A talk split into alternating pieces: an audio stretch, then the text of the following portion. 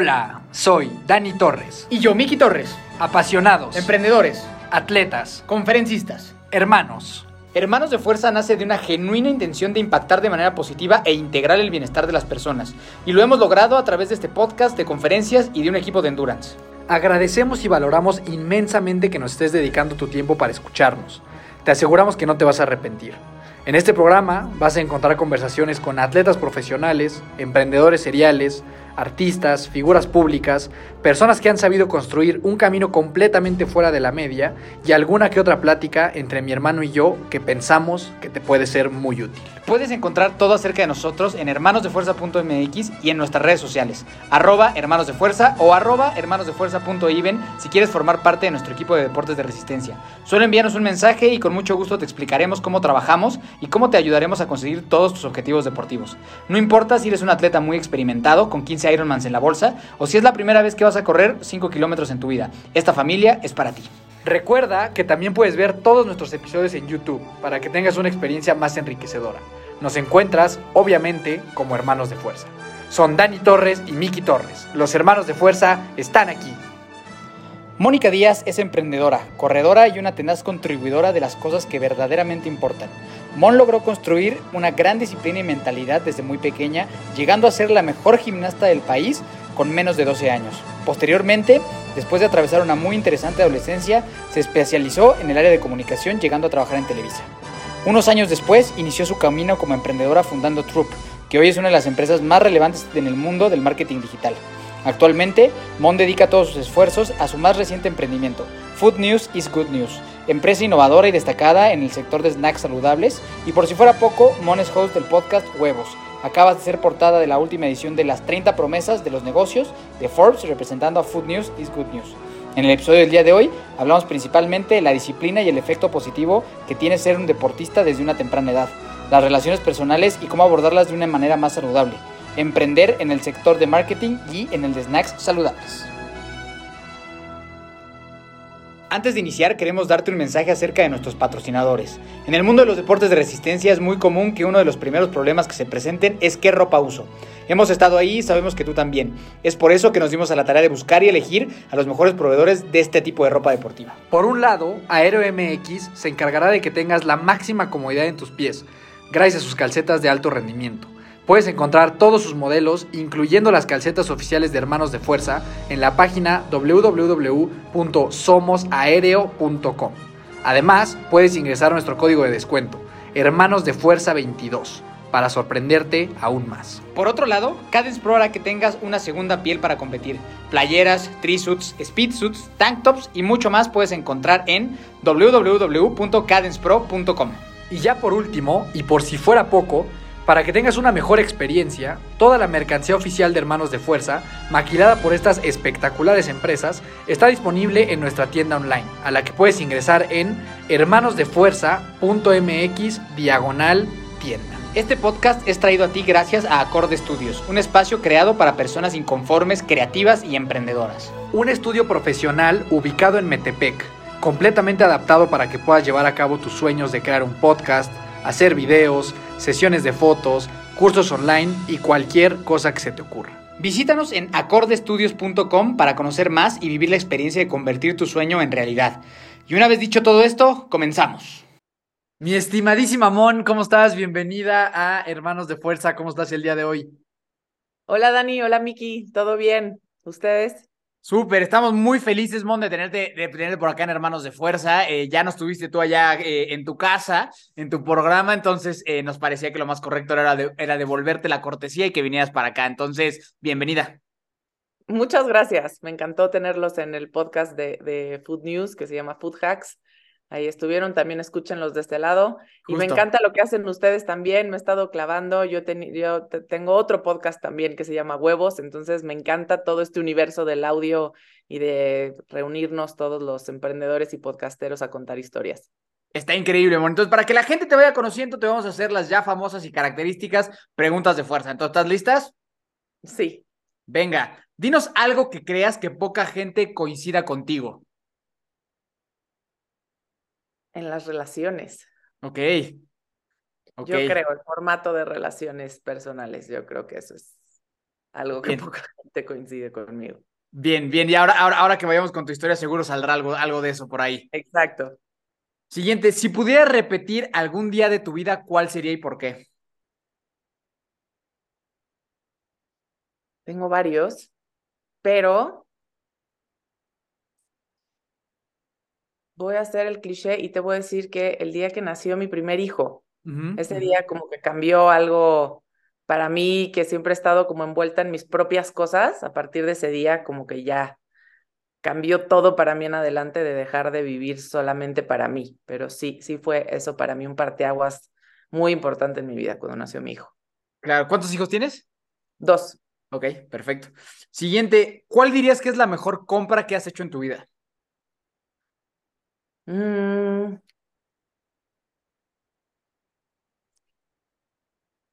te va a sonar extraño, pero yo creo que hay un libro que se llama eh, The Untethered Soul, que también es de esas cosas que ah, después de escucharlo de, de, Michael Singer, también se los recomiendo muchísimo, pero también después de escuchar ese libro, después de comprar ese libro, fue un audiolibro que ahora me he clavado también mucho en eso, porque voy en el coche, voy corriendo, voy en donde sea y ya me da tiempo, me ha hecho libro por semana.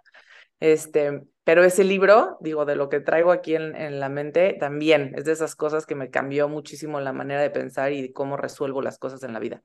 Buenísimo. Segundo, siguiente, ¿tienes mascotas? No. ¿Por alguna razón? No soy ningún tipo de sociópata, pero no tengo afinidad con los animales, te lo tengo que confesar. ok, sí, sí, como que la... ahorita. Ajá, La primera sospecha de alguien que dice eso sí es la sociopatez, entonces qué bueno que, qué bueno que aclaras que no. Puede ser, puede ser, sí está sospechoso. Buenísimo. Siguiente, si pudieras ver una película de toda tu vida, de inicio a fin, ¿la verías? Sí, no, ¿y por qué? O sea, así como los voice notes en por dos, por día, a lo mejor. Sí, sí la vería. Ok. ¿Para saber en, qué, en qué acaba? ¿Te gustaría, sí te gustaría saber en qué acaba? No, hasta el día de hoy. Ok, ok, o sea, le pararías hasta el día de hoy. No me gustan las premoniciones. Mis amigas que van a, las, a Los Ángeles y a las cartas, no me gusta nada eso, no me gusta predisponerme absolutamente nada. Entonces, no, hasta el día de hoy sí la vería, creo que es una película entretenida. Bien, entonces, o sea, como que de aquí para atrás. Sí. Ok, buenísimo. Si pudieras tener un superpoder, así como los superhéroes, ¿cuál escogerías y por qué? Teletransportarme a lugares me, los trayectos, me desespero mucho con el tiempo que se pierde en los, en los trayectos. Digo, ahora ya no, porque tengo mis podcasts y audiolibros, entonces sí voy, siento que voy escuchando cosas. Pero los trayectos, los vuelos, las carreteras, los coches, el tráfico, sí, el tiempo se pierde ahí, pero sí, me teletransportaría. Venga, totalmente de acuerdo. Y eh, siguiente, si pudieras invitar a tomar un café a cualquier persona de la historia de la humanidad, vivo o muerto, ¿a quién sería? Uf, Te voy a decir algo porque es relevante también para esta conversación. Yo fui gimnasta olímpica 10 años. Ok. Sí, siendo muy, muy, muy fan de Nadia Comaneci. La mejor gimnasta olímpica de todos los tiempos. Ella. Tengo algo como una fijación, fue como mi héroe de chiquita. Hasta la fecha es alguien que, que como que siempre he admirado mucho y creo que sentó todas las bases para mí en, en, en todo un tema de disciplina y de, todo lo que se detonó para mí en adelante. No sé por qué pensé en ella ahorita, pero sí, ella. Gran respuesta, gran respuesta. Sí, no, es, de esas atletas que, que marcó el, mundo, literal. No, es como pocos. Sí, fue un parteaguas en el mundo de la gimnasia olímpica. Sí. De acuerdo. Eh, y por último, recomiéndanos una película, una serie, un libro y una canción. Una película.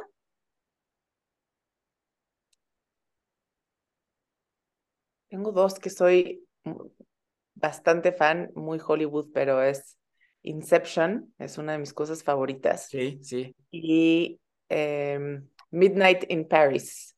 Ah, es muy bonita esa. de Woody Allen. me encanta. La puedo ver un millón de veces y siempre, y siempre me, me gusta esa cosa, ¿ves? De, teletransportarme también a otras épocas. Padrísimas las dos, muy diferentes las dos, pero padrísimas las dos. Muy, totalmente. Em, estoy viendo una serie ahorita que se llama Fleshman is in Trouble Me encanta cómo está hecho, me encanta el tema, tiene todo que ver también con este universo de las relaciones personales, de los matrimonios, las parejas, las exparejas. Entonces, ¿Dónde, está, ¿Dónde está esa serie? Em, creo que está en Hulu. Ajá. Creo que está en Hulu. La estoy viendo en Roku. Ok, ok, buenísimo. Fleshman is in trouble. Sale Claire Danes y Jesse Eisenberg. Ah, ya, sí, sí. Muy buena. Está hecha de una manera también como muy creativa, muy particular. Se la recomiendo. Nos la vamos a echar. Y ahora un libro, digo, ya nos recomendaste un libro, recomiéndanos otro. Les recomendé un libro, tengo otro muy en el mismo tono, estoy, te digo que me, me clavo mucho luego en estas cosas, pero estoy leyendo ahorita The Universe Has Your Back. Este, también, de todas estas cosas, de repente queremos controlar todo lo que pasa en la vida y cuando más bien sueltas y dejas que, y recibes, ¿no? Todo lo que la vida y el universo tiene para ti, cambia todo y siempre es para algo positivo. Entonces, ese está muy bueno también. Buenísimo. Y ahora recomiéndanos una canción. No puedo parar con Miley Cyrus. no puedo. Me despierto pensando en ella, me voy a dormir pensando en ella. Es lo que tengo para ustedes hoy. Total, no, bueno, sí, sí, yo creo que el, no sé, el 60% de la población este, de nuestra edad y por ahí de nuestro entorno debe estar igual. Así estamos todos. Sí, cantando bien, bien. Buenísimo, Mon. Pues ahora sí, vamos a entrar un poquito en, esta historia. Me interesa muchísimo que nos platiques también esta parte de la gimnasia, eso yo no lo sabía. Entonces me interesa mucho que nos cuentes cómo fue tu infancia y demás.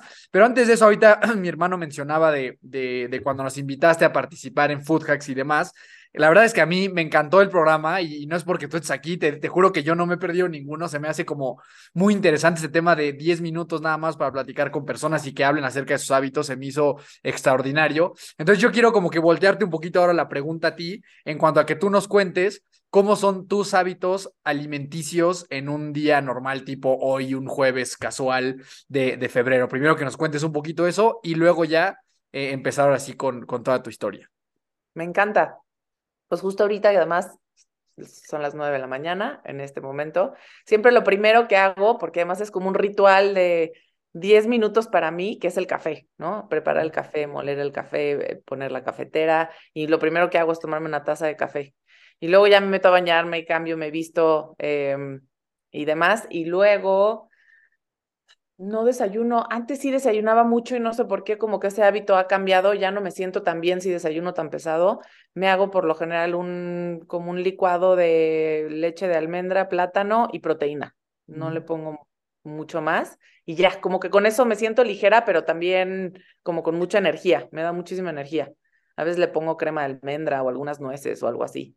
Em, soy muy fan de las nueces de la India, así naturales, sin sal, nada, nada. Entonces eso como a media mañana, como a, mediodía, como un puñito de nueces de la India. Por lo general como soy muy sopera, muy.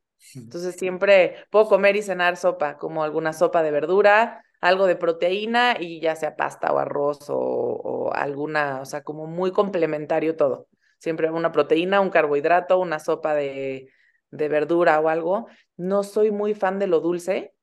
Ok.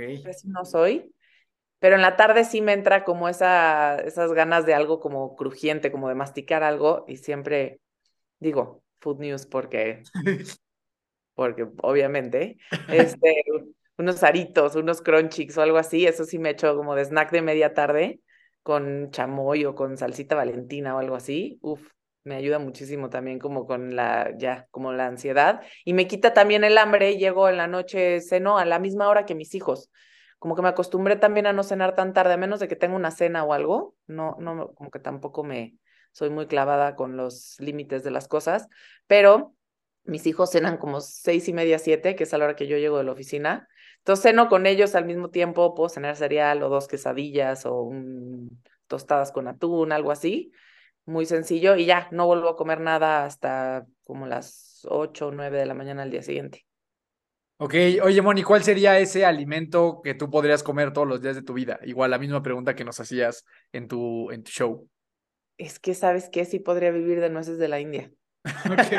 me hace como que te da energía, te da, este, o sea, si tengo que mantenerme toda la vida de eso, se me hace un alimento como muy, muy completo. Tiene grasa, tiene proteína, tiene ahora, sí que podré masticar eso todo el día. Ok, sí, aparte, y ni es tan salado ni tan dulce, ¿no? Como que está ahí en medio. No, está en medio, ajá. La te, digo, me quita, quita eh, te quita el hambre también, como que es, o sea, es, es, no sé, está muy...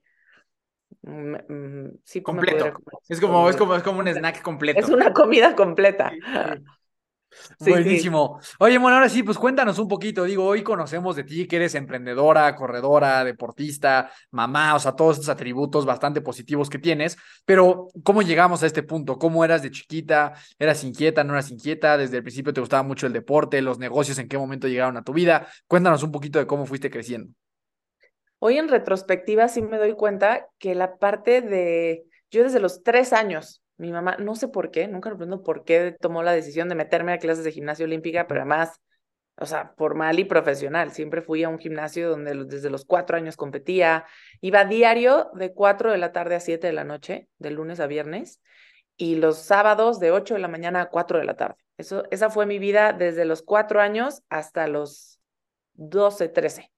Este, o sea, tengo pocos recuerdos como de fiestas infantiles, de ir a casa de amigas en la tarde. Tenía una mejor amiga que estaba en la misma escuela que yo y que iba a la gimnasia conmigo. Entonces, entre ella y yo, o sea, crecimos juntas como en este mismo ritmo y viajábamos a competencias, este, íbamos, veníamos, pero sí, toda esta disciplina y resiliencia, sí siento, sobre todo para el mundo del, del emprendedurismo, está muy conectado. Para mí ha estado muy conectado, no conozco otra forma pero ha estado muy conectado porque emprender es, es fracasar muchísimo, es hacer de todo, es, hay muchísima frustración, muchísima.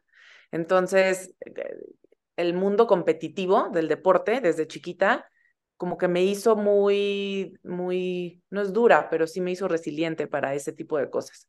O sea, entrenas, entrenas, entrenas, llegas a la competencia, te caes, pierdes, este, sigues entrenando y sigues dando y sigues, o sea, te vuelves como más tolerante a la frustración. Oye, Moni, pero que te interrumpa. ¿Y ahí tú eras feliz en la gimnasia? O sea, ¿te gustaba a ti la gimnasia? ¿Crees que.? Eh, porque creo que también eh, cuando eres así niño, pues justo lo que acabas de comentar, ¿no? O sea, cuando pierdes, pues no está nada divertido, ¿no? Y, te puedes llegar como que a frustrar, a llorar y decirle a tu mamá, ¿sabes qué? Mejor ya no quiero venir. O sea, ya, ya no quiero porque me siento mal. ¿Cómo te fue a ti con eso? eso? Porque se hace muy interesante todo este proceso mental y emocional y que creo que también va un poco vislumbrando quién sí puede tener un carácter para tener un emprendimiento y quién no, ¿no? Porque creo que lo hemos, lo hemos platicado aquí varias veces. No todos tenemos el carácter para, para este tipo de cosas. ¿Cómo te fue a ti por ahí? Es una gran pregunta. Yo creo que nunca me había preguntado si era, si fui feliz en esa, en esa etapa, como que no te lo cuestionas. O sea, pues en ese momento no tienes opciones, tu vida como la conoces. Sí me acuerdo que a veces me perdía de planes. Sí me acuerdo que a veces era, no, pues no puedo ir a la fiesta porque tengo esto. El fin de semana no me puedo ir con mis amigas porque pues entreno los domingos o tengo competencia en mucho a nivel nacional, fui campeona nacional de gimnasia olímpica aquí en el país. Estuve ya cuando empecé en la etapa de ir a los Panamericanos, de poder a lo mejor empezar a calificar para ir a Olimpiadas y todo eso, fue cuando me salí, eh, que ahorita les platico ya es, esa parte al final.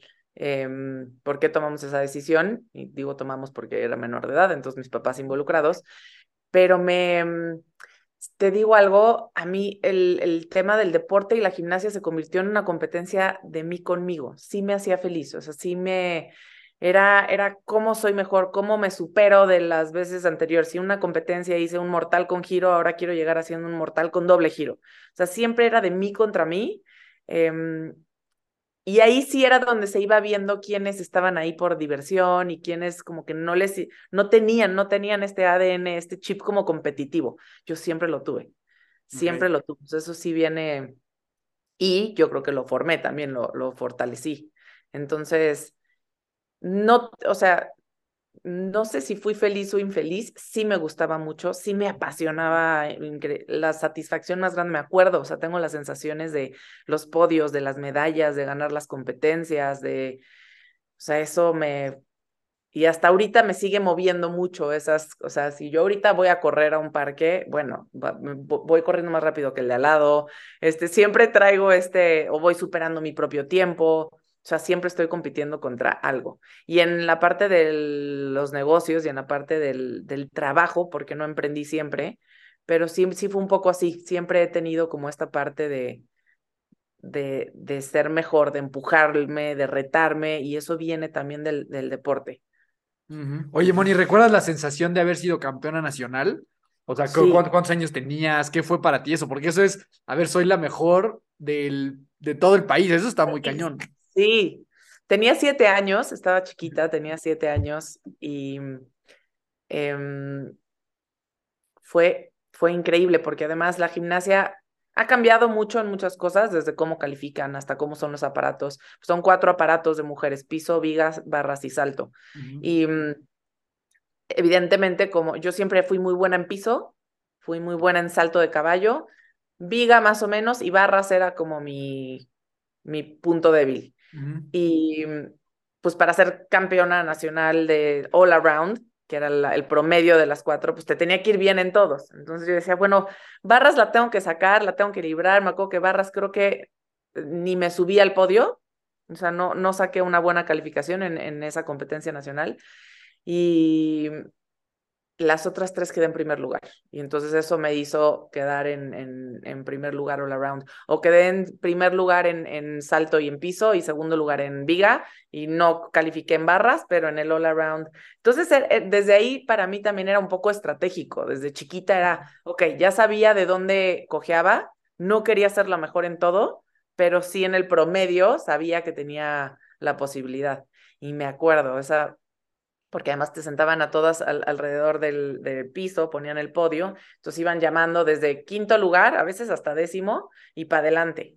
Y me acuerdo, o sea, tengo hasta la voz presente cuando dijeron primer lugar y campeona nacional en gimnasia olímpica, Mónica Díaz. Bueno, yo así me acuerdo que subí, me temblaban las, las piernas, veía a mis papás, el orgullo de mis papás, o sea, que además también se rifaban conmigo a Irapuato, a todos, todos los lugares donde hubiera competencia, a Belice, a Guatemala, íbamos por, o sea, por todos lados y era también un, para ellos un sacrificio cañón. Es como que ver ese orgullo y decir, bueno, pues sí, hay aquí potencial y la satisfacción, ¿no? De poder festejar ahí. Me acuerdo, me acuerdo perfecto. ¿Y cuándo se acabó este sueño, Mon? Tenía como 13 años, ya pasé, fue toda primaria, pasé a primero y secundaria y pues también empieza la vida, empiezo ahora sí ya a querer salir con mis amigos. Estaba en una escuela también académicamente muy demandante, donde ya no me daba el tiempo, se tenía que leer libros y libros por semana, este, en primero secundaria. Me acuerdo que para mí ese fue como el punto de quiebre de muchas cosas. O sea, académicamente, yo siempre fui además, en primaria me iba perfecto en la escuela, era de dieces, era como de, de, estrellita en la frente, más la gimnasia, todo bien. Pasé a primero secundaria y pues las hormonas, la escuela se me salió de las manos y esta parte del deporte, pues para mí ya empezó a, pues ya quiero, oye, ya quiero ir a las fiestas, ya quiero ir a casa de mis amigos, ya quiero irme los fines de semana. Y eso sumado a que Em, pues obviamente mis papás me decían, ¿quieres, si te quieres dedicar a esto, en México no había, y, no hay todavía para gimnasia, no hay apoyo al deporte y no hay apoyo mucho menos para, para la gimnasia. Entonces, dedicarte profesionalmente a esto, pues no me podía quedar en el país, me tenía que haber ido a, a Estados Unidos, a los camps de, Bela, de Bela Caroli o a cualquier otro lugar a realmente dedicarme profesionalmente a eso. Y también sabía en el fondo de, desde esa edad que no era lo que quería hacer profesionalmente. O sea, no, me encantaba lo que hacía. El sueño de Juegos Olímpicos y así no estaba tan, tan, tan latente. No, ya en ese momento empecé a tener como otras prioridades donde eso ya lo veía muy lejano. Además, de nuevo, para llegar realmente a las Olimpiadas, el, el equipo, no había equipo en México. O sea, México no llegaba a las Olimpiadas en, en esa época donde yo estaba. Ya empezamos a llegar hace poco, hace pocos años. Ya una nada más, sí, como que sí, sí, sí, Alexa y, y ya, pero realmente no, no había nada de apoyo, entonces, de nuevo, me hubiera tenido que ir, para mí nunca era una posibilidad de irme a los 12 años fuera de mi casa a otro país, a dedicarme profesionalmente a eso. Y luego, bueno, ¿no? Las historias que se han escuchado ahora de, de o sea, qué bueno que no. Qué bueno que no, es un mundo complicado. Y no me arrepiento para nada no me arrepiento para nada. De ahí me fui a, empecé a bailar ballet, me aburrí muchísimo. Este, bailaba de repente. Nada que ver, ¿no? No, nada que ver. Yo necesitaba correr, competencia, y de repente llegó una barra con las zapatillas. Dije, ¿qué es esto? No, no, no, no fue para mí para nada. Y, o sea, lo aprecio muchísimo desde como espectador, pero no me gustó hacerlo. Y mm, empecé a bailar hip hop y jazz con mis amigas y esas esas cosas, pero siempre, y empecé a correr, como que por ahí de los, más tarde, como los 18, 20 años, empecé a correr, ese era como mi, y hasta la fecha, o sea, en momentos de estrés, o sea, en lugar de comerme algo o fumar o algo, es, para mí es correr, ese es como el lugar donde saco toda la energía.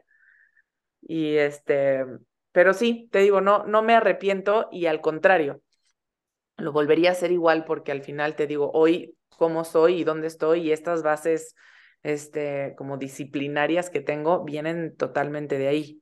Y regresando al tema de, de Nadia Comaneci, lo veo como, creo que todos debemos de tener a alguien a quien aspiramos, o sea, para mí era como lo inalcanzable conocer, me acuerdo cuando la conocí, me firmó una t-shirt en un campamento que fuimos, este, también de gimnasia, y era como conocer a Michael Jordan de esa época cuando eres fan, conocer al Messi, o sea, de, de tu...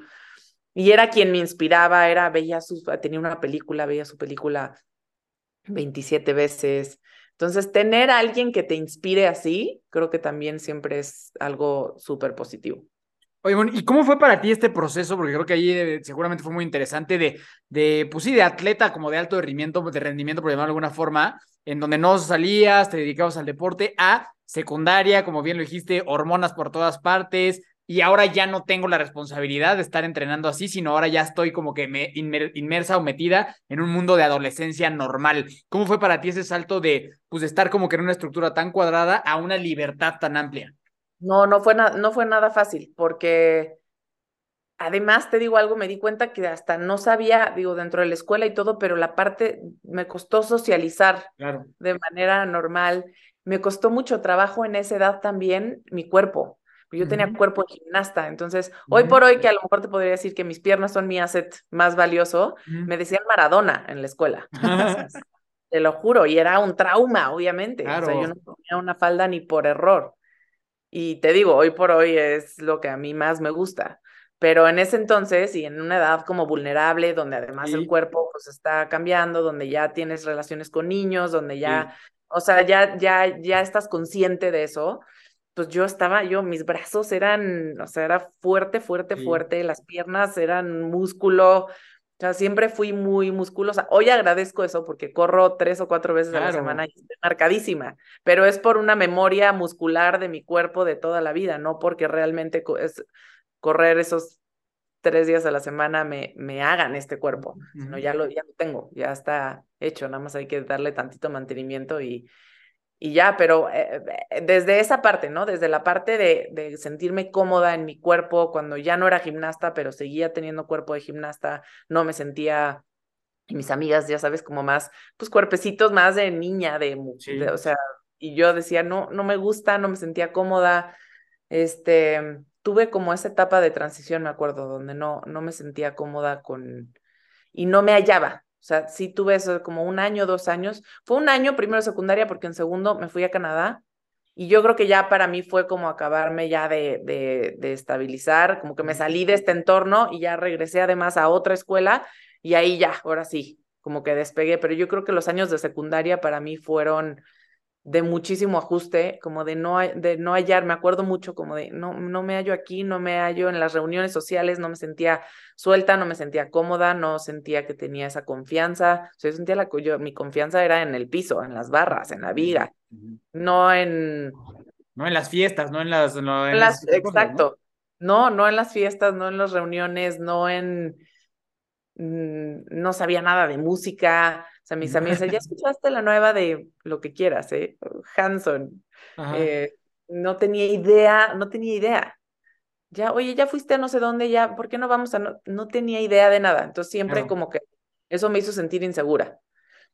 Y, y, durante esa etapa, hasta que ya lo acomodé como mucho mejor, me apropié de ello, pero fue hasta prepa. Yo creo que te digo, fueron tres años como ahí medio, Sí, de por sí, son, de por sí son raros para todos. Ahora a ti, para ti, para ti que era como un tema de pez fuera del agua, ¿no? Literal. Sí, sí, sí, así, tal cual.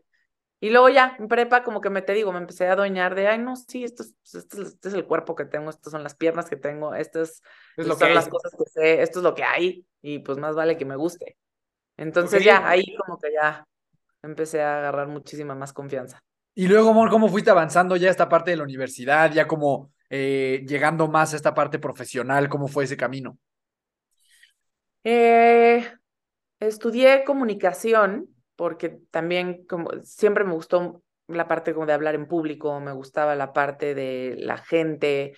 Yo crecí, el esposo de mi mamá es un poco chamán, un poco psicólogo, un poco, un poco de todo. Entonces, y me metí con él desde chavita, así como iba, a, lo acompañaba a sus cursos de programación neurolingüística, me enseñaba cómo hablarle a la gente para que respondieran como a las cosas que yo quería que hiciera y me fascinaba como ese lado del mundo. Entonces dije, pues voy a estudiar comunicación, no tengo idea, mucha idea de qué quiero hacer. Mi primera chamba fue en una agencia de relaciones públicas y me acuerdo que lloré todos los días durante seis meses. dije, ¿qué hago aquí?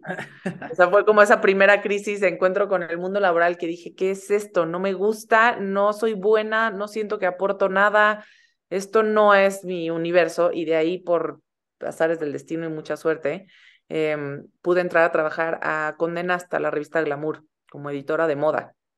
Entonces, bueno, bueno, era asistente de moda en ese entonces. Entonces, bueno, para mí fue un mundo increíble, me encantaba escribir. De hecho, al poco tiempo pasé de ser de la parte de moda a la parte como de coordinación editorial, porque me gustaba mucho escribir, me gustaba mucho leer, me gustaba mucho revisar y tenía como buena ortografía, entonces yo empezaba a revisar los artículos de todos, a reescribirlos, entonces más bien me convertí como en esa parte del centro editorial y estuve ahí tres, cuatro años, aprendí muchísimo, viajé más, ese mundo me encantó. O sea, ahí sí ya realmente como que puse los pies en la tierra y desde ahí la, mi parte profesional fue y es algo de donde yo, o sea, se me puede caer el mundo, que se, me divorcié, todo lo que quieras, pero si se me tambalea la parte profesional, ahí es donde cogeo. Ese es donde yo encuentro como todo mi, mi, mi valor en mí misma y lo he tenido que trabajar muchísimo. O sea, todo lo demás se me puede desacomodar, pero esta parte, si me va mal, si fracaso, híjole, sí me tocas una fibra que me cuesta mucho trabajo ordenar. Oye, Mon, ya que lleguemos a la, parte del, de ya cuando empezaste a emprender y esto, al principio nos platicabas de esta óptica que tú tienes alrededor, alrededor de las relaciones personales. Eh, y ahorita mencionaste un divorcio y demás. ¿Cuál es esa perspectiva que tú tienes alrededor de este tema? Mira, es relevante ahorita en esta etapa de la historia porque yo crecí con, te digo, mis papás se divorciaron cuando yo tenía 13 años y al año se volvieron a casar los dos, entonces viví este tema de las dos casas, de adaptarme a sus nuevas parejas. Tengo una afinidad muy importante con el esposo de mi mamá, donde creo que venimos juntos de otra vida, o sea, sí siento que como que lo conozco de, de, hace demasiados años, esa es la, la afinidad que tengo con él. Y te digo, un ser muy espiritual además que me enseñó a mí que yo no venía para nada de ese universo que sí me ha, o sea, me, me ha intrigado mucho esa parte siempre y le aprendí mucho esa parte como muy espiritual de, de, de entender la vida. Entonces, fue, y te digo, chamán, imagínate. Yo mis desayunos, este cuate se despertaba, sí, es que ayer vino a visitarme un hada y me dijo, y decía, ¿cómo crees que es esto? Entonces imagínate, para mi seguridad, ahora invita a tus amigas de secundaria con el chamán que les va a hablar de los duendes y las hadas y la energía y el...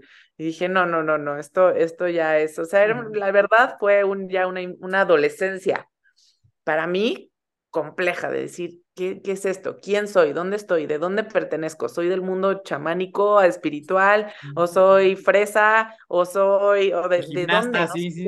Gimnasta, o, o sea, no, no, no, me costó trabajo definirme.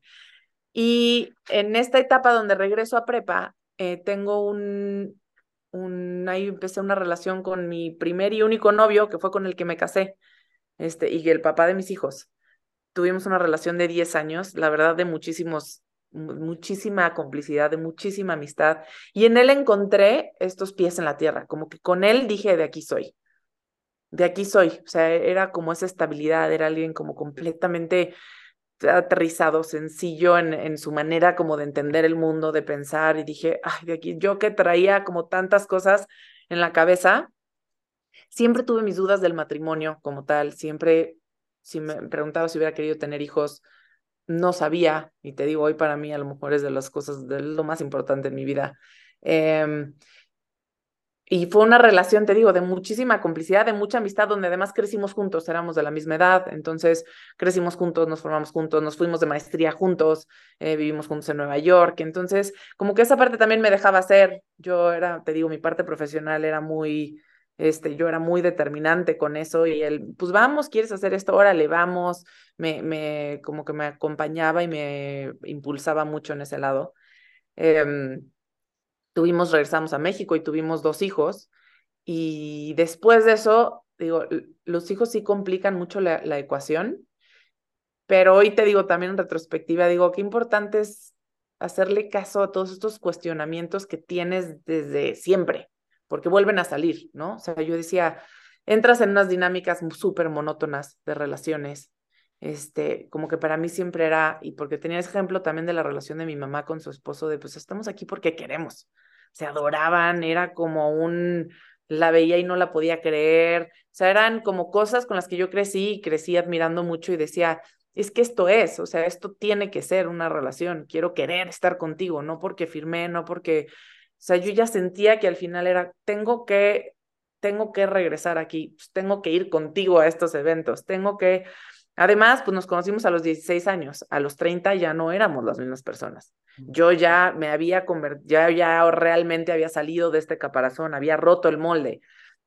Y él sigo, a lo mejor la que cambié, la que cambió fui yo. Y él de repente dijo, ¿y esta qué quiere? O no entiendo, o, o ¿para dónde va?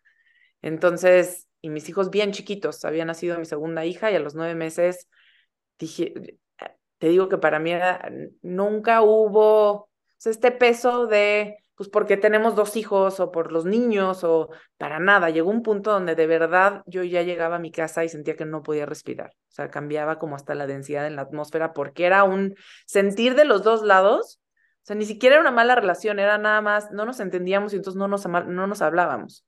Y entonces, pues no arreglábamos nada. Y no, la comunicación siempre fue algo que me costó muchísimo trabajo. Mi mamá siempre me decía que, mm, es tan importante saber pelear como llevarse bien. O sea, me dijo, qué bueno que se lleven bien, pero si no saben también arreglar sus diferencias, y ahí él y yo nunca logramos, o sea, yo soy de sentarme y hablar y decir, y entonces me siento, y él no, no, quiero hablar del tema, no, no me gusta, tocaste una fibra sensible, no quiero enfrentarlo, evasivo, ¿no? Entonces, pues ya sabes que vamos a evadir todo y vamos a dejar que pase el tiempo y de repente te das cuenta que ya no sabes con quién estás, que ya realmente no les gustan las mismas cosas, que ya no nos conocemos, que realmente no nos hacemos felices. Y yo te lo digo con total humildad, o sea, yo volteaba y lo decía, este cuate es completamente infeliz con lo que yo soy y con lo que yo tengo que darle y no puedo ser otra cosa porque no puedo ser a pesar de mí misma, o sea, no puedo estar en una relación a pesar de, de, mí misma, o sea, si no es lo que realmente soy. Y si lo que soy y lo que tengo que darle no le hace feliz,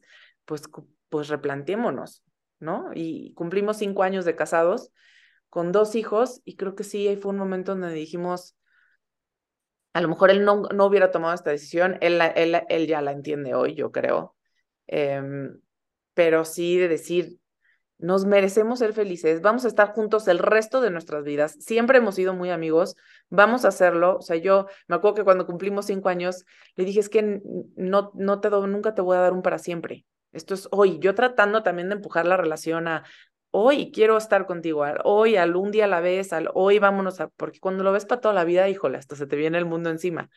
Entonces decía, las cosas nos dimos por hecho, y eso me, me costó mucho trabajo porque para mí todo partía, evidentemente tú como persona primero, luego como pareja y luego como papás y luego todo lo demás. Y la parte de pareja ya no estaba, ya llevaba mucho tiempo que no estaba. Entonces, sí sentía que pues eso no, no, no era sostenible no era sostenible para mí seguir así. Nunca lo cuestioné, nunca pensé en cómo le iba a hacer, nunca nada más dije, esto no quiero para mi vida, quiero, lo quiero tanto que quiero que sea feliz y si no es conmigo, y lo mismo de allá para acá, no es contigo la manera de hacernos feliz como pareja, pero ¿qué crees? Sí, como papás hacemos un gran equipo. Hoy por hoy tengo una relación increíble con él, increíble con su novia. Este, hacemos una, una, una complicidad familiar eh, espectacular. Y hoy le digo, lo chistoso es que hoy sí te tengo un para siempre. Hoy sí, él es la persona con la que estoy segura que el día que me muera, él va a estar ahí al lado de mí. O sea, es una complicidad ya para toda la vida desde otro lugar. ¿no? No desde el lugar de mi pareja, pero sí como mejor amigo, como el papá de mis hijos, como a veces sí hablamos y platicamos y cómo estás, o sea, me interesa que él esté bien porque pues eso baja también a mis hijos, ¿no? Tenemos eso en, común. Entonces, creo que se vale también transformar las relaciones. De repente lo platico con gente o con amigos y me ven así como, no, no, pero, pero, pero se comprometieron a algo cuando se casaron, ¿cómo lo dejaste ir tan fácil? O sea, esa parte es más, ya la dejé de, de decir un poco de... Y cada quien, ¿eh? No, jamás pretendería convencer a nadie, absolutamente, porque más eso es algo que traes. Qué, qué, qué, qué, gran historia, qué gran punto de vista y, y, gracias por compartirlo. Está, está bien interesante, la verdad. Sí, porque justo yo, yo soy, o sea, estoy completamente de acuerdo contigo en el sentido de que hay muchas personas que justo por firmar un contrato, pues lo ven ya como un, un contrato de renta de por vida y es como, pues a costa de lo que sea, y da igual que tú estés infeliz o que yo esté infeliz, pues aquí nos quedamos hasta que nos moramos, ¿no? Y claro, yo, yo estoy completamente de acuerdo contigo, creo que cuestionar ese tipo de cosas, pues hace mucho sentido, ¿no? Que llegar a los 90 años y voltear a tu derecha y decir, no manches, me aventé 50 años de mi vida con una persona que me detesta, y que, y que yo tampoco quiero, ¿no? Que ya nos hacemos la vida imposible y, y, lo veo, ¿no? Lo veo en otras relaciones, lo veo en otros lugares y digo, pero no hay por qué. O sea, no hay por qué alguien que en algún momento quisiste tanto, ¿por qué destruirse? ¿Por qué odiarse? ¿Por qué resentirse? Además, porque entra un tema de resentimiento de yo por ti dejé esto, yo por ti dejé el otro. Y claro que hay compromisos y hay sacrificios y no te digo que no, hoy estoy en una relación completamente diferente, totalmente y además chistoso porque en la libertad he encontrado el, el realmente tener a alguien, en la absoluta libertad. Y hoy por hoy estoy en una relación en donde lo veo porque quiero, me busca porque quiere y todos los días queremos. Y lo único que quiero que nos mantenga unidos para siempre son las ganas. Ninguna otra cosa, ningún otro contrato, ningún otro tema, ningún... Somos muy cuidadosos en mezclar también temas de contratos, de trabajo, administrativos, de hijos, cada quien sus cosas, nos apoyamos muchísimo, pero no quiero que nunca otra cosa más que las ganas de estar contigo y tuyas conmigo sea lo que nos mantenga aquí.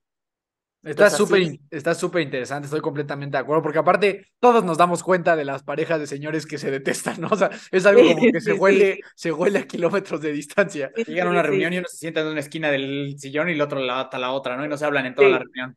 Sí, o sea, se, sí, o se están tirando entre ellos, ¿no? Sí, sí, Pero qué, pero qué necesidad es lo que... Y obviamente, como mujer también te digo, la independencia económica en este sentido pues evidentemente es un factor para poder tomar esas decisiones, ¿no? Yo platico también con amigas que me dicen, ¿sabes qué? Ahorita para mí mi seguridad y mi estabilidad financiera es mucho más importante que arreglar esta parte que sí está jodida y lo que quieras, pero está como, pero como, o sea, como ahorita no me puedo mover y eso definitivamente, ¿no? Siempre eso, que... eso, que acabas de decir está, está horrible porque se presta mucho a que, pues como yo no tengo esta libertad financiera, pues ya me amolé. ¿No? O sea, como que ya me amolé y tengo que prácticamente aguantar todo lo que este cuate haga, porque pues en el momento en el que él quiera cerrarme la llave, pues yo qué voy a hacer, ¿no? Y está bien feo porque como que se, creo que se, se presta mucho y que muchas personas lo viven, pues mucha violencia económica, o sea, como de, pues tú te quedas porque Absolutamente, absolutamente, y son acuerdos que ya están como, bueno, pues porque eh, entras en unas dinámicas horribles. Este, disparejas. Sí. Que no. Ahora, todos los días puedes hacer algo diferente. Todos los días. No importa si llevas, si decidiste ser mamá durante 10 años, llevas 10 años sin trabajar, todos los días puedes decir, a ver cómo empiezo, a ver cómo me muevo, a ver cómo hago, a ver cómo reviso una traducción y empiezo a generar un ingreso. O sea, cosas que poco a poco, deja tú, no es para salirte de tu casa ni para, ni siquiera, es como sentirte, el no tener que pedir dinero. Te digo, es un tema de libertad económica en donde culturalmente sobre todo en México, no, no, no es, no es la mayoría, no somos la mayoría. Entonces, se presta mucho, como dices, no es que esté bien o que esté mal. O sea, hay situaciones donde está perfecto y hay matrimonios y relaciones en donde funciona eso muy bien. Pero el tema es cuando ya estás ahí porque, y entonces ya recientes, y entonces pues yo te controlo con dinero y pues yo no me puedo mover de aquí, entonces entras en estas dinámicas tóxicas, absolutamente eh, que, se detonan por eso. Y cuando los dos tienen su trabajo, cuando los dos tienen estabilidad, cuando los dos tienen un ingreso, pues quieras o no, eso puede que uno sea un ingreso mayor que el otro, no pasa nada. pero ya entras en, en otras conversaciones, entra, entra, la toma de decisiones es distinto, ya no decide eh, uno o el otro porque yo soy el que genero y el que pago. Ya las conversaciones y la toma de decisiones de, de la, de la casa son completamente distintas.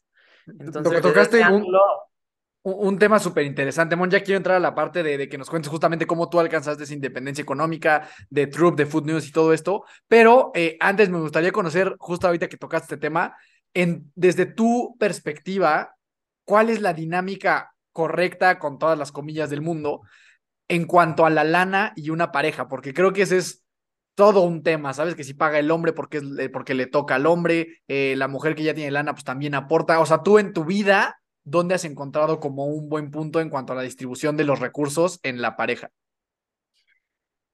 Sí, y es complicado porque, eh, o sea, hay el mundo ideal y hay el mundo real, ¿no? El mundo ideal, obviamente, diría que los dos trabajen, que los dos cuiden a los niños, que los dos, ¿no? Un tema ya a lo mejor, este, mucho más. Tópico. Sí, totalmente, que no es lo que hoy socialmente ni culturalmente existe, al menos en México.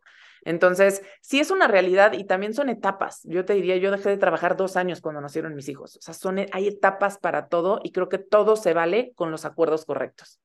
Entonces yo dejé de trabajar dos años y dije, bueno, yo de, de, lo que trabajé durante cinco años de mi vida ahorré para comprarme dos años de yo poder al menos mantener mis cosas. En el acuerdo con mi esposo de tú te encargas como de las cosas de la casa eh, y todos los gastos como clave y yo me encargo de que mis cosas, mis viajes, mis salidas, mis cenas, mi, mi, yo me, yo me, yo me, yo me las arreglo hacia mí, ¿no? Yo me compro dos años de que eso, porque los dos éramos de la misma edad, los dos empezamos a ganar lo mismo, a generar el mismo ingreso, o sea, tampoco se puede esperar algo, algo diferente, ¿no? A que no es. Y la realidad es que yo soy la que me embarazo, yo soy la que tengo los hijos, yo soy la que tengo que proveer, o sea, biológicamente de, de o sea, demanda mucho más de mí que de él en una etapa inicial. Y yo sí quería, además, tomarme ese tiempo con, con, con mis hijos y entenderme como mamá nada más. Y, y evidentemente si llega un punto en donde ya mi naturaleza empieza a decir, ah, necesito otras conversaciones, necesito gente, necesito sentirme productiva. Te digo, además yo me, me valoraba mucho a mí misma de lo que hacía profesionalmente, entonces de repente sí me sentí muy perdida ya cuando nació mi segunda hija.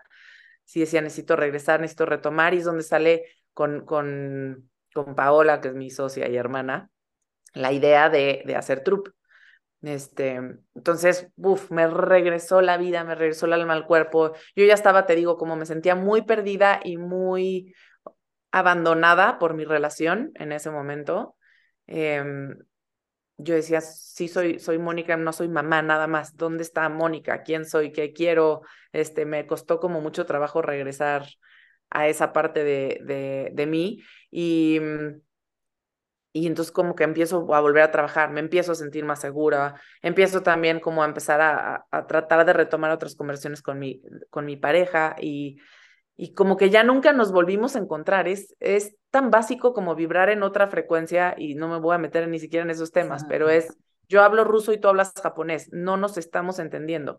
Él sin entender por qué yo quería volver a trabajar así tan a full time, no estar con los niños, este, no es que no quisiera estar con los niños, pero era, no, es que no estás entendiendo, me regresó el alma al cuerpo literalmente, o sea, necesito sentir que vierto mi energía en un proyecto, además un proyecto nuevo.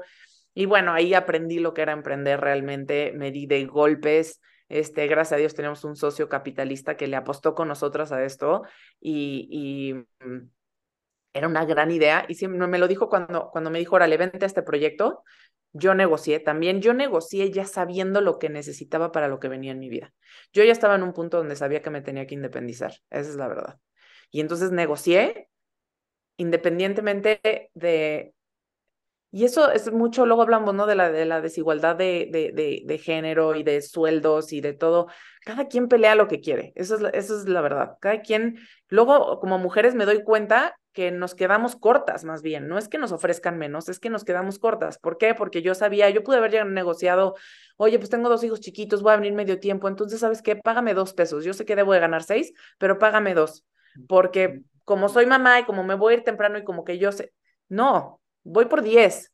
voy por 10 porque eso es lo que te voy a aportar, porque le voy a vertir mi vida a este proyecto, porque, y eso era prepandemia, ¿no? Donde los formatos no eran híbridos ni virtuales, eran, vienes a trabajar full time y yo nunca estuve full time en la oficina, pero sí estaba trabajando a lo mejor todo el día y a lo mejor todos los fines de semana.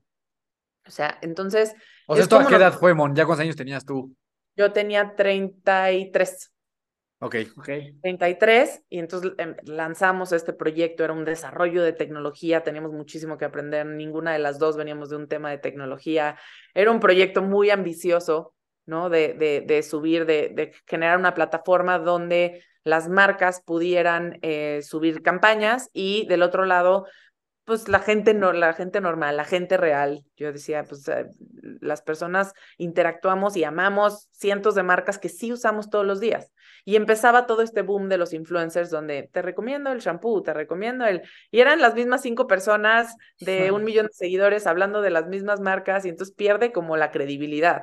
Pero ¿qué pasa si yo Mónica, de repente subo con mis 800 seguidores, subo una foto eh, tomando un café y tagueo a Blasón pues tengo muchísimo, las 800 personas que me siguen, es más probable, tengo más poder de conversión que, eh, eh, que evidentemente... más credibilidad, ¿no? Exacto. Entonces la idea era generar volumen en recomendar marcas a través de redes sociales, a través de gente real y fans, verdaderos fans de marca. Eso era lo que prometía. El proyecto y la idea, y este cuate digo que nos dijo, es una gran frase, es, me dijo, una gran idea es el 5% del éxito de un negocio, el otro 95% es la capacidad de ejecutarla. Y ahí en ese 95% es donde nosotros, evidentemente, no, e, este business plan y este business guess que tuvimos desde un inicio a cinco años, pues evidentemente se quedó corto en el, en el segundo año porque pues entendimos que éramos una empresa de tecnología, no de marketing, que estaba basado en un modelo de negocio de tecnología y no teníamos ningún brazo real de directivo de business este, technology arriba del proyecto, lo buscamos obviamente más tarde. En fin, varios retos, varias áreas de oportunidad, varios puntos en donde no fuimos cumpliendo y ahí en ese sentido ya se tomó la decisión que el proyecto fuera por otro lado no de tecnología, sino una agencia física em, para otro tipo de, de, perfiles que generara contenido y demás, pero el aprendizaje fue fue brutal en ese proyecto, el aprendizaje personal, profesional, Em, también la responsabilidad de negocio, cuando te dan dinero para, para crear algo, la responsabilidad que tienes y no es, y te digo, ahí sí me voy mucho a mi parte como de gimnasta paralelamente de decir, pues, híjole, esto ya no nos salió, ¿cómo le damos la vuelta? nunca, nunca, nunca me atoré ahí. ¿Cómo le damos la vuelta? Ok, ¿cómo resolvemos? Siempre. Si no, un emprendedor que no tenga eso, va a tirar la toalla al minuto uno. Porque siempre la, la idea de un negocio es increíble ya empezarlo a hacer, uff, empieza una traba tras otra, tras otra, más lana, más cosas, más, más nos, todos son nos. Es más, si hoy me dices a qué te dedicas, porque además ahora me fui a otro proyecto que es Food News, que es una marca de botanas saludables que no tiene nada que ver ni con mi experiencia, ni con mi perfil, ni con lo que he hecho antes, pero cerré este proyecto y cerré inversionistas para este proyecto porque dijimos, bueno, ¿a qué, te, a qué me dedico? A resolver problemas. Eso es lo que voy a todos los días a hacer. Y entonces se acabó la frustración, porque yo sé que todos los días voy a la oficina a apagar fuegos, a resolver problemas, a ver cómo convierto nos en cis, a ver, eso, eso es realmente lo que me dedico. Entonces, aquí cuando conozco al, socio principal de Food News, me dice, oye, tengo estos desarrollos, ve lo que estamos haciendo con, con botanas, con el tema saludable, con el no sé qué. Yo siempre he tenido proyectos eh, sociales quiero irme ya al consumidor, quiero irme a retail, no tengo idea, le digo, pues yo tampoco, pero creo que ya tengo la suficiente experiencia para este, eh, agarrar un proyecto de cero, darle vida, crear una marca. Tenemos un, socio también que es un genio conceptualizando marcas. Entonces creamos una marca poderosísima que todo se basaba en compartir buenas noticias, se llama Food News is Good News. Y todo mi espíritu y mi publicidad y mi contenido se ha generado a partir de compartir buenas noticias al mundo, porque además nacimos en la mitad de la pandemia. Entonces era todo un tema como integral de bienestar, no solo de vender un producto de botanas saludables, que es todo lo que encuentras en el anaquel, a decir, yo quiero que estés bien tu cuerpo, mente, espíritu. Entonces, a partir de eso, la verdad es que hemos crecido muchísimo. Pasamos en seis meses de cero a mil puntos de venta, desde Sam's Club hasta la Comer, las Soriana, Chedraui, todos los, los supermercados, tiendas de conveniencia especializadas, el aeropuerto, vending machines, o sea, fue un proyecto que hemos crecido, que hay muchos que han jalado muy bien, hay otros que no han jalado bien y los estamos echando para atrás, pero pues solamente aventándote es como sabes qué sí puedes y qué no puedes. A mí me encanta retarme y decir, creo que puedo hacer esto, a lo mejor me equivoco, pero pues solamente hay una forma de averiguarlo. Oye, ¿cuál, ¿cuál es el producto estrella de Food News? O sea, ¿cuál es el que más se pide? ¿Cuál es así la, el, el huevo de oro de ustedes? Los Crunchies salsa negra, sin duda. era, lo que te iba a decir, que justo son una locura. Son una locura, son una locura. Y a raíz de, de, eso, la verdad, y de la estrategia de comunicación tan honesta que hemos tenido y tan auténtica como marca, nos han buscado grupos grandes ya, como de, oigan, a ver qué están haciendo. Estamos teniendo varias conversaciones paralelas con, con grupos que en una etapa como la nuestra, o sea, es un negocio que empezó hace un año, pues no debería de generar ningún interés como negocio, todavía ni siquiera es un negocio rentable, pero hacia allá vamos, obviamente, estamos encaminados, estamos por abrir mercado en Estados Unidos. Entonces, ya está generando, pues, este tipo de hacer un marketing diferente y muy honesto y muy auténtico, está generando interés de, de otros grupos grandes que dicen, oye, ¿cómo, ¿cómo le están haciendo? Y no se trata del producto, se trata del discurso y ahí es donde cambia todo. Entonces ha sido, la verdad, un reto gigantesco y enormemente gratificante. Sí, 100%. Yo justo ayer subí un reel en el que hablaba de que siempre es más fácil evitar una tentación que resistirte a ellas y me refería como a las papitas. Y yo sé que si yo tuviera esas papitas de salsa negra aquí en mi departamento, o sea, me comería tres al día, ¿sabes? O sea, porque son, están neta, están muy buenas para la gente que no las haya probado. De verdad son una locura esas papitas. Eh, y ahora, Simón, antes de, de cerrar, hoy ¿Qué es Troop? O sea, ¿qué nos puedes decir? ¿A qué se dedica esta empresa? ¿Qué es exactamente lo, lo que hacen? ¿Qué puntos se encuentran? Y un poquito también, bueno, ya nos dijiste Food News en dónde está, pero un poquito hacia dónde va todo esto. Troop, te digo que al final yo salgo de ahí eh, cuando, cuando se decide darle la vuelta a ese proyecto y salirnos un poco de la parte digital para hacerlo rentable más rápido. Em, entran también otras figuras al proyecto donde de repente también creo que cuando hay demasiados chefs en la cocina, nada sale, ¿no? Entonces, eh, este nuevo rumbo que se decidió también para el proyecto, con total humildad y honestidad, te digo, yo no sabía cómo hacerlo. Yo no, no era mi área de expertise y tampoco, como lo hemos visto ahora, estoy en Food News, este, no es mi área de expertise, pero tampoco me movía mucho hacerlo, llevarlo por allá. No era lo que me movía y en ese inter te digo que conozco a este cuate con el que me, con el que me conecto muy bien, que es con el que estoy en, en lo de Food News y me cuenta todo este proyecto y me deja operar libremente y me deja llevar esto por donde creo que, o sea, ha habido muchos, oye, no, pero, pero ¿por qué le estamos metiendo, pagando publicidad para no hablar del producto? ¿Por qué no vamos a hablar del producto? ¿Por qué vamos a hablar de un discurso positivo? ¿Por qué vamos a hablar?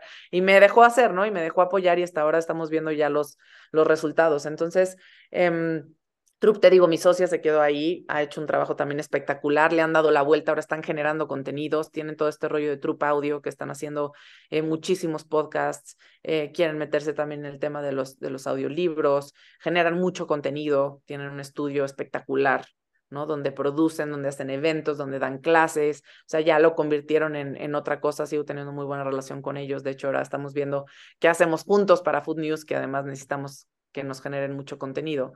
Y ahí es donde también te digo, nunca hay que cerrarse las puertas. O sea, tengo una gran relación con el socio inversionista. Tengo un, bueno, mi socia es mi hermana y seguir haciendo. Este es un proyecto que le tengo un amor increíble. Y, y ahora con, con Food News, pues bueno, también planes muy ambiciosos. No sé qué siga, me emociona, pero te digo, a mí no, no me hables del futuro, no me gusta saber qué hay en el futuro hoy. Hoy ahorita tengo unas juntas interesantes, siempre salen cosas, nos busca gente para hacer colaboraciones. Traemos ahorita un proyecto con una licencia global grande que nos voltearon a ver y nos dijeron, no queremos a ninguna otra marca de, de productos de consumo, queremos hacerlo con ustedes se nos hace increíble, ¿no? Que ya estemos generando como esta atención y pues ahora abrir el mercado de Estados Unidos es otro reto gigantesco. Y mira, un día a la vez, pero con la mejor actitud, con la mejor energía. Y este libro que les decía cuando empezó el podcast, eh, de este cuate se llama Michael Singer. Yo leí primero el de Living, eh, sí, Living Untethered, y ahora estoy leyendo el segundo libro que se llama The Surrender Experiment. Y esto habla justamente de lo que decían ahorita ustedes, de, de rendirte, no en el sentido de darte por vencido, pero de a lo que la vida te di que sí a todo.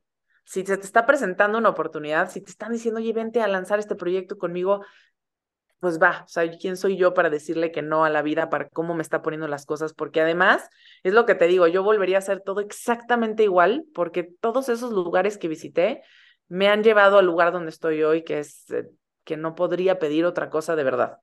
Y en el momento que las cosas se bloquean, otras, otras aparecen. Entonces, nada más, a veces queremos estarlo buscando y controlando y planeando, y a veces nada más hay que dejar que las cosas fluyan y aparezcan. Es como no ir en contra de, de, la energía de las cosas y de lo que la vida y el mundo solito te van poniendo enfrente, no irte resistiendo, es esa antirresistencia a lo que es. Cuando dejas que las cosas sean lo que son, cambia todo y las enfrentas tú de una manera muy diferente. Buenísimo, Pues sabemos que tienes que ir corriendo justamente a una de estas juntas. Entonces, de verdad, fue una conversación increíble. Ya para terminar, la última pregunta que le hacemos a todos los invitados y las invitadas del podcast. Si tú tuvieras la posibilidad, el superpoder de impregnar el primer pensamiento que tienen todas las personas al despertar, mañana todos van a despertar pensando esto que nos vas a decir. ¿Qué sería?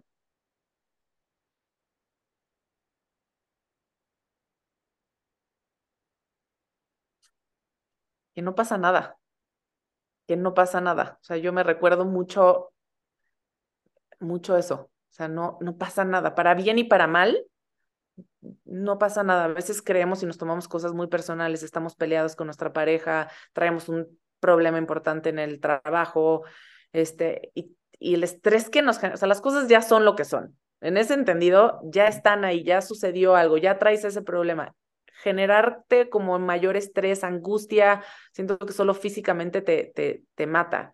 Entonces, te diría, no pasa nada, mañana todo lo que hoy te está abrumando, mañana ya pasó, a la gente ya se le olvidó, todo tiene solución, pero es esta como nada más mindset de decir, no pasa nada, no somos tan importantes, somos como de este tamaño en un universo gigantesco que que depende de muchas otras cosas y a veces creemos que somos el centro del universo. Entonces, saber que no pasa nada, que todo va a estar bien, es yo creo que el pensamiento más valioso con el que podemos despertar, porque además te digo, te cambia toda la energía y todo el humor y toda la, perspectiva de cómo enfrentas todas las cosas en el día a día. Buenísimo, pues de verdad, mil, mil gracias por haber estado, estado con nosotros. ¿Dónde te puede buscar la gente? ¿Dónde te puede seguir? Mandar ahí un mensajito. Yo estoy en Instagram como Mon Díaz M, Díaz con Z, y sigan a Food News is Good News, que tenemos puras buenas noticias para ustedes. Les prometemos que no les estamos invadiendo con la venta de producto todo el tiempo. Es una plataforma muy divertida. La cuenta de Instagram es Food News-Good News. Y nada, si me quieren mandar un correo o lo que sea, estoy en monica.foodnews.com.mx. Muchísimas gracias, Dani y Miki, por su tiempo. Me encantó platicar con ustedes. Me encanta también lo, lo que hacen, sus proyectos, su energía, su buena vibra. Que les siga yendo muy bien y cuentan conmigo para lo que sea. Muchísimas, gracias, Simón. De verdad, mil, mil gracias por tus palabras y por haber estado con nosotros. A mí me encuentras como Daniel Torres con dos O's en todas las redes sociales, sabías y por haber. Y nada, de verdad, mil, mil gracias, Mon. Abrazo grande, mono, hasta donde estés. Eh, espero, espero que nos veamos pronto. Y mil, mil gracias por haber estado con nosotros. Aquí sabes que de igual forma cuentan tú y todo el equipo de Food News con nosotros para lo que podamos apoyar. Entonces, felices de colaborar nosotros con marcas tan padres y positivas como la tuya. Pues por lo pronto les voy a mandar una caja de salsa negra, ¿no? por, favor, por favor, por favor, por favor, nos vas a hacer muy felices. Gracias por todo, gracias por su tiempo. A ustedes, a ti y a gracias a ti que nos escuchaste. Eh, a mí me encuentras como Miki Torres C y nos buscas, encuentras, escuchas como Hermanos de Fuerza en todas las plataformas donde existan los podcasts. Nos vemos la próxima semana. Recuerda siempre que nunca te rindas y la buena suerte te encontrará.